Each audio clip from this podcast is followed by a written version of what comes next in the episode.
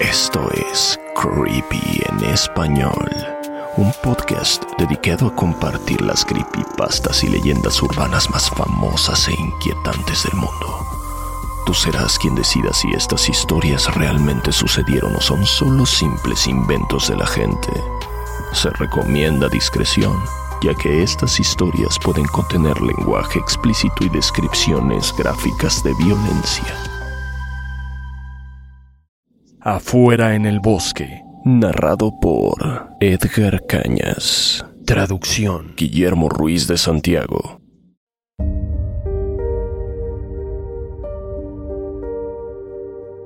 Cuando era niño vivía con mi madre.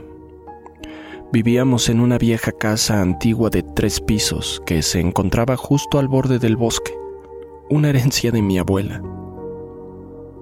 Estaba apartada de la carretera y de cualquier indicio de civilización.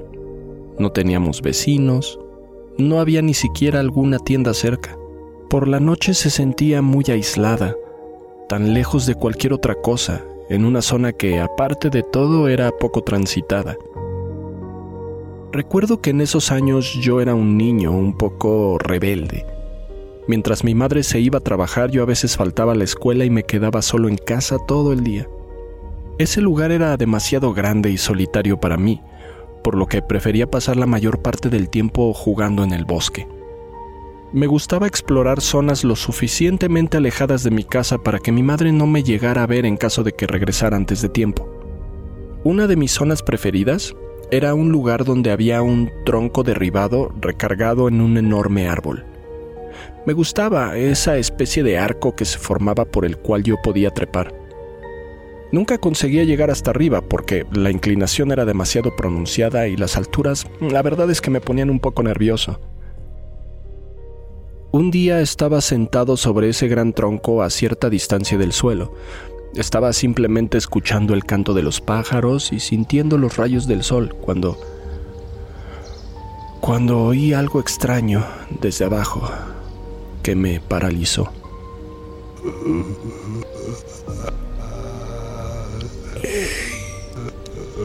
Chico. Por el momento me invadió una fuerte sensación de miedo. La voz procedía directamente de debajo de mí. Me esforcé para mirar hacia abajo, pero no pude ver a nadie. Durante un buen rato me quedé ahí, sentado, en absoluto silencio, intentando convencerme de que había imaginado esa voz.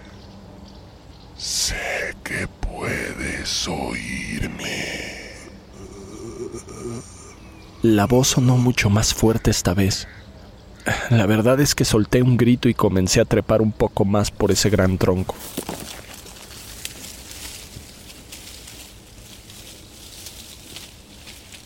Estaba temblando compulsivamente.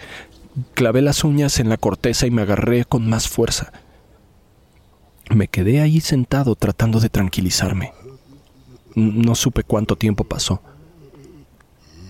Aunque no podía verlo, seguía sintiendo aquella presencia de lo que me esperaba abajo en el piso. Incluso los pájaros se habían callado y cuando escuché atentamente juro que pude oír una débil respiración.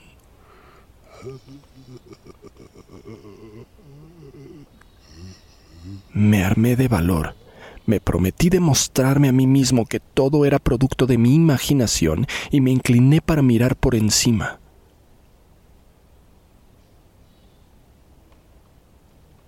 Lo único que pude ver fue la maleza del bosque cuando de repente...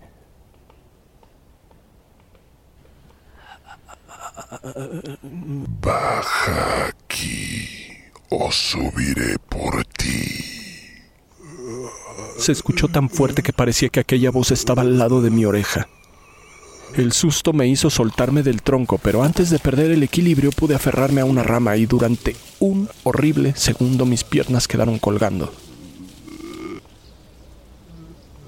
Cuando logré treparme de nuevo comencé a subir por el tronco hasta el punto que nunca antes había llegado. Me quedé allí sentado, justo en la parte donde el tronco tocaba el enorme árbol. Estuve a punto de orinarme del miedo mientras me preparaba mentalmente para ver a alguien arrastrándose rápidamente por el tronco hacia mí. Pero en lugar de eso, lo único que escuché fue el silbido del viento de las hojas y algunas aves cantando a lo lejos.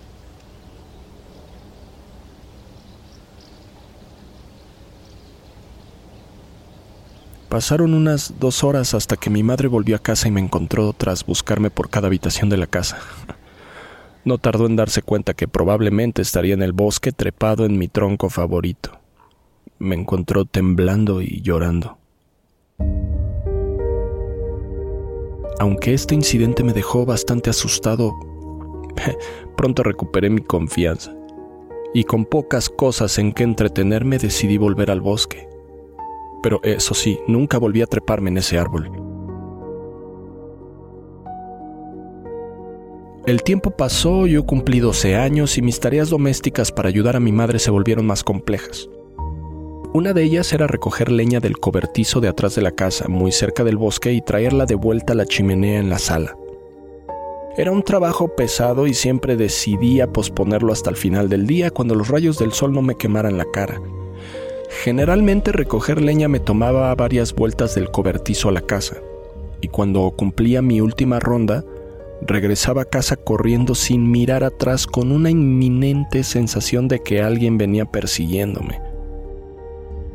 Recuerdo haber visto destellos entre las ramas de los árboles. Probablemente son los ojos de algún búho observándote, me decía mi madre. Pero en el fondo, en el fondo yo sabía que no era cierto. Una de esas noches la neblina estaba más espesa que nunca. Lo cubría todo y limitaba mi visión a solo unos cuantos metros a mi alrededor. A pesar de que el cobertizo no estaba lejos de la casa, me encontré desorientado y más de una vez caminé en la dirección equivocada. Varias veces por alguna razón terminaba caminando directamente hacia el bosque cuando hice mi última ronda, la neblina había invadido todo. El frío hacía que me ardieran los ojos. Avancé tropezando y sin darme cuenta terminé chocando de frente contra un árbol. Toda la leña que llevaba cayó sobre mis pies con un fuerte crujido. Cuando quise inclinarme para recogerlos, pude ver que la niebla era tan densa que no podía ni siquiera ver por debajo de mis rodillas. Entonces decidí dirigirme a la casa, ya que, bueno, teníamos suficiente leña para encender la chimenea. Sin embargo, estaba demasiado oscuro y no podía distinguir nada que me indicara por dónde caminar. Aunque avanzaba cautelosamente en todas direcciones tratando de averiguar dónde estaba, no podía reconocer hacia dónde ir. Ni siquiera podía ver la casa y cuanto más caminaba más me parecía tropezar con árboles y grandes ramas. Maldiciéndome por haberme perdido, me di cuenta de que estaba en algún lugar del bosque. Intenté ignorar esa sensación de adrenalina y angustia.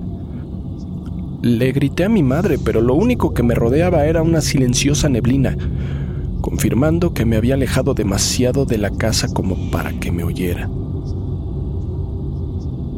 Cuando empecé a sentir pánico, vi que algo rosa pequeño se movía contra el tronco de un pino cercano. Al acercarme, vi que era una pequeña nota pegada al tronco. En ella había una flecha dibujada apuntando a la izquierda. Mm, se parece vagamente a algo que podría haber hecho mi madre. Algo como para darme indicaciones, así que instintivamente seguí la dirección marcada por aquella flecha mientras sentía cómo el frío me calaba los huesos. Caminé por un par de minutos antes de tener que detenerme a descansar un poco. El corazón me latía tan deprisa que empezaba a dolerme. Sin embargo, al sentarme vi lo que parecía ser otra nota pegada en un tronco cercano. Entonces me di cuenta que tenía un clavo largo incrustado en ella. Tenía otra flecha, esta vez apuntando hacia otra dirección y con una caligrafía perfecta decía, por aquí. A pesar de sentir miedo, me convencí de que esas notas eran mi única oportunidad de encontrar a alguien que me ayudara.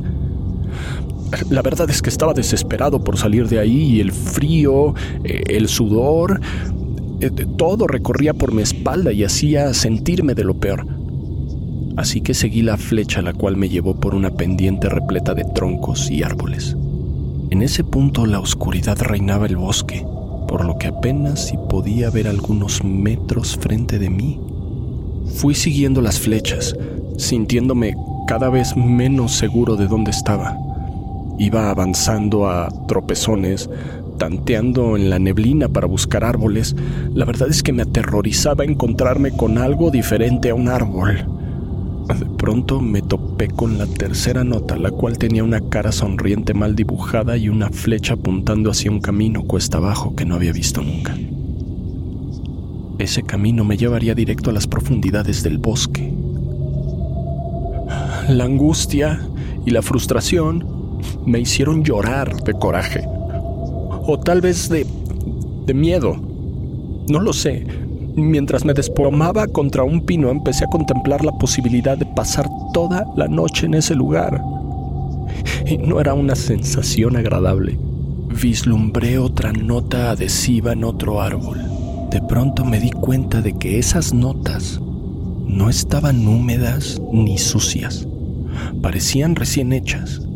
Me acerqué y la leí. Lo que venía escrito me heló la sangre. Me puse de rodillas, muerto de miedo. Mis oídos comenzaron a agudizarse.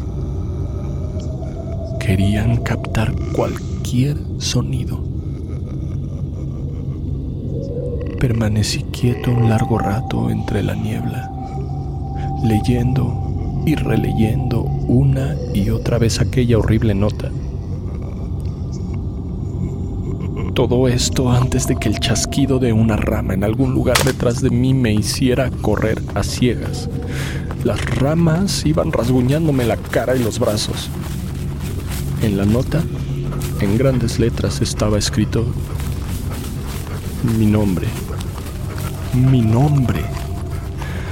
Me pareció que corrí durante horas, mientras la niebla me rozaba la nuca como, como si fuera el aliento putrefacto de alguien que corría detrás de mí. De algún modo conseguí volver a la casa. No supe cómo, todas las luces estaban apagadas. Me metí rápidamente a la cama donde me quedé despierto hasta el amanecer. Mi mamá ni siquiera había notado mi ausencia.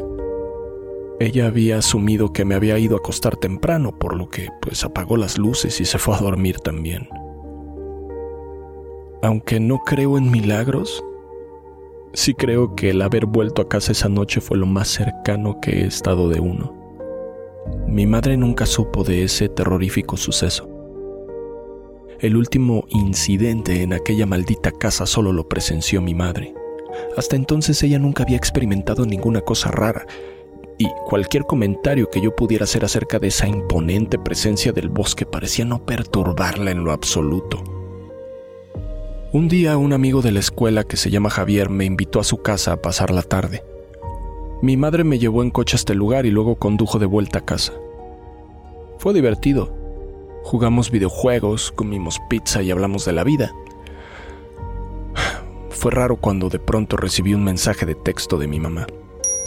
¿Estás bromeando? ¿De qué hablas? respondí. Casi de inmediato me preguntó, ¿estás en casa? Por supuesto respondí, no. Pude sentir que algo estaba mal. Yo seguí conviviendo con mi amigo y no recibí mensaje hasta cerca de las 11 de la noche cuando me dijo que no regresara a casa, sino que hiciera todo lo posible por dormir en casa de Javier. Y eso hice. A la mañana siguiente, los padres de Javier me llevaron de vuelta a mi casa, donde mi madre me esperaba al pie de la puerta. Parecía como si no quisiera entrar a la casa. Una vez que nos quedamos solos, me contó todo lo que había sucedido la noche anterior. Después de dejarme en casa de Javier, mi madre regresó a la casa. Decidió descansar y pasar la tarde leyendo. Estaba sentada en la sala, acostada en el sillón al lado de la chimenea encendida. Las cortinas estaban abiertas y el bosque podía verse desde allí. La tarde dio paso a la noche y de pronto mi mamá escuchó algo. Al principio era pues e, era tan débil que apenas lo percibía, pero al cabo de un rato mi madre empezó a notar y a sentirse vagamente irritada por aquello. Unos ruiditos en la ventana. Cuando se acercó a investigar vio unas polillas negras zumbando y chocando contra la ventana cerrada. Pensando que esa era la causa de los ruidos, volvió a su lectura y aunque sintiéndose perturbada de algún modo, fue cuando los ruidos empezaron a hacerse más agudos y fuertes. Pronto se dio cuenta de que los sonidos en realidad eran pequeñas piedritas siendo lanzadas contra la ventana cerrada. Y como para ese momento la oscuridad reinaba afuera, no se podía ver nada. Solo veía aparecer pequeñas piedritas que provenían del bosque. Las piedras comenzaron a aumentar poco a poco de tamaño, al grado que empezaron a hacerle grietas al vidrio de la ventana. Hipnotizada por la oscuridad o por el miedo, intentó mirar a través de la ventana cerrada para intentar distinguir algo. Entonces, iluminado por los rayos de la luna, pudo verme a mí, de pie, detrás de un árbol con una sonrisa de oreja a oreja y mirándola fijamente. Y el único ojo que alcanzaba a ver estaba completamente blanco. Apenas pudo reprimir un grito al ver a su propio hijo allí de pie, mirando y sonriendo. La figura no solo se movía ni parpadeaba, sino que seguía mirándola fijamente. Pensando que se trataba de una broma de mal gusto, mi madre gritó mi nombre. Sin embargo, en lugar de responder, la boca de aquella cosa empezó a moverse muy rápido, imposiblemente rápido. De pronto, esa cosa giró la cabeza hacia un lado y pareció hablar con alguien que estaba detrás del árbol, como fuera de la vista de mi madre.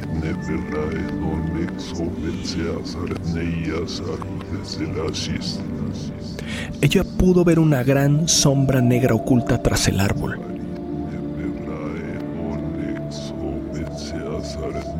La entidad que se parecía a mí miraba fijamente a mi madre y hablaba toda velocidad, luego se daba la vuelta y susurraba la sombra que tenía al lado. Repetía ese ciclo sin parar, entonces rompiendo la monotonía de sus acciones de repente.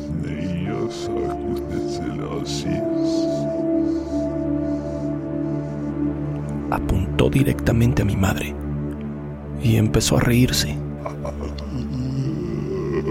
Mi madre gritó y subió a mi habitación en el segundo piso, ya que esta era la única que tenía cerradura. Se encerró y se sentó en el extremo opuesto de la cama mientras podía escuchar las pequeñas piedras golpeando en la ventana de abajo. En mi habitación, mi madre dijo que no se sentía segura. Había un olor horrible y un zumbido extraño en las paredes. Intentó rezar durante un rato, pero se dio por vencida y se limitó a escuchar una ventana rompiéndose en el piso de abajo. Al escuchar con más atención, pudo identificar el leve sonido de una voz que murmuraba algo rápidamente.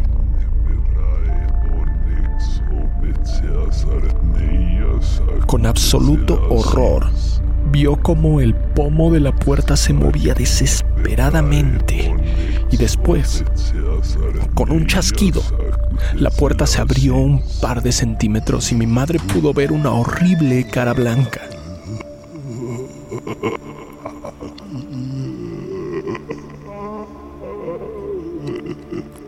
La miraba fijamente con la boca contorsionada y abierta, mientras se movía a una velocidad imposible.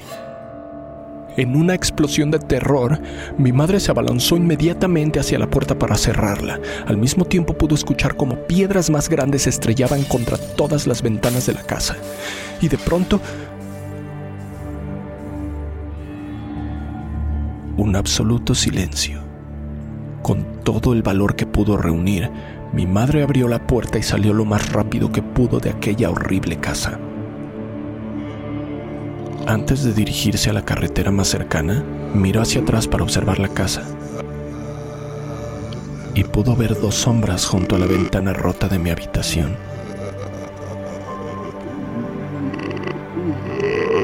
Al concluir con su historia, mi mamá me anunció que nos mudaríamos de aquella casa cuanto antes.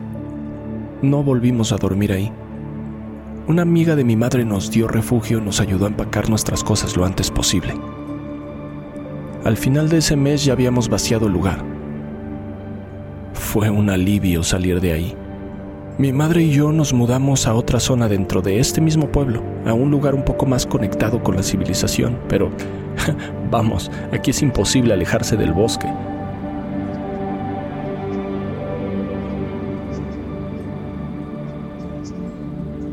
Últimamente me he despertado a mitad de la noche, cuando la oscuridad es absoluta y no se puede ver nada a través de la ventana. En ese momento sé que no hay nada más que hacer mientras espero la llegada del amanecer. Lo único que hago es cubrirme con las cobijas mientras intento ignorar el sonido, ese sonido pequeñas piedras golpeando mi ventana.